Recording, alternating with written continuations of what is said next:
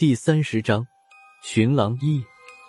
听完雨果主任的话，高亮低着头，还在思索着什么。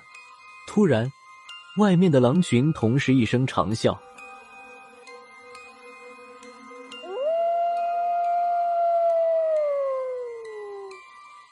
紧接着，郝文明在外间屋大吼了一声：“把枪拿出来！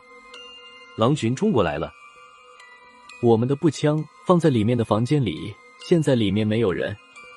这时已经来不及过去拿了，我几步跑到哨所的枪架上，直接抓起两支突击步枪，跑到大门口扔给了郝文明一支。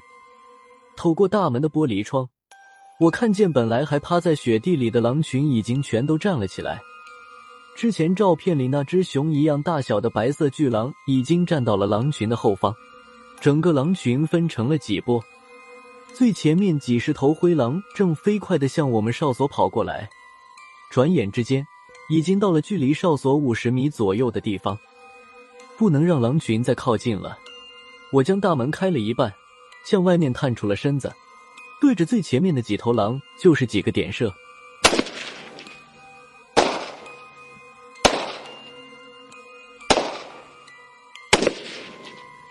随着枪声响起。这几头狼应声倒地，剩下的狼就像事先排练过一样，听到枪声立即就分散开。有将近一半的狼竟然跑出了我的视线范围。郝文明也学着我的样子，半蹲在门边，对着狼群就是半梭子。他的枪法一般，枪声停止时，只有一头狼中枪倒地。我被这些狼的反应吓了一跳，这算是怎么回事？狼听到枪声，不是应该马上掉头就跑吗？心里有了杂念，手头就慢了许多。几枪过后，虽然又放倒了三四头狼，但已经有几头狼绕道破镜，冲到了大门前。我急忙退回到屋内，同时对郝文明大喊一声：“关门！”郝主任已经站了起来，倚在门口，他猛地将大门拉了回来，飞快的上了插销。大门刚刚关上，就听见外面有爪子挠门的声音。这时，孙胖子和破军提着民调局的枪盒子到了门口。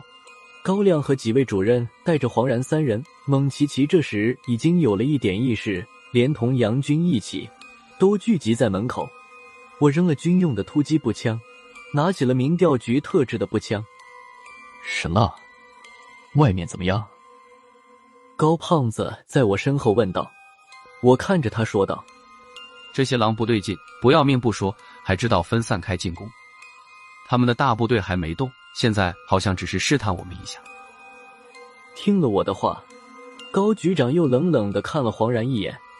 不过这次高局长就是看看，没有要和黄然说话的意思。各位领导，我们现在怎么办？说话的是阮良。他已经抄起了一支突击步枪，站到了我们身后。我们这些人的动作，他早就看出来不对劲儿了。只是之前接到的命令是全力配合我们抓捕三名贩毒分子，现在三个毒贩子抓住了，但是外面漫山遍野全都是狼。阮良终于绷不住了，主动向我们询问了几句。没事，几只狼而已。孙胖子说道：“把心放到肚子里。”我们还有杀手锏没用，不是我说，一会儿就给你们连队每人都置办一件狼皮大衣。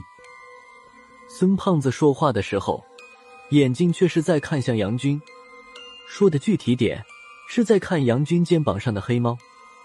不过黑猫现在的样子好像有点不对头，它夹着尾巴，说是站在杨军肩头，倒不如说是趴在上面。黑猫已经没有了往日那种慵懒的样子，外面的狼群每嚎叫一次，黑猫都会剧烈的颤抖一下。孙胖子愣了一下，马上就反应过来，猫天性怕狼，而且外面的狼群里似乎有一种什么特殊的力量，是黑猫十分恐惧的。指望黑猫像刚才那个样子喊一嗓子孽，看来是不成了。不光是黑猫。就连孙胖子大衣口袋里的财鼠都有了异动，这只大耗子躲在孙胖子的大衣口袋里不停哆嗦。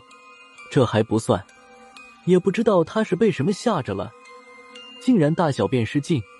等孙胖子闻到一股骚臭的气味时，他的大衣口袋下方已经淹出来一团黄色的水渍。孙胖子忍着恶心，将财鼠从他的上衣口袋里掏出来，给他擦拭了一番。这只大耗子的脑袋藏在肚子下面，浑身蜷缩成一个球，任由孙胖子怎样抚摸安慰。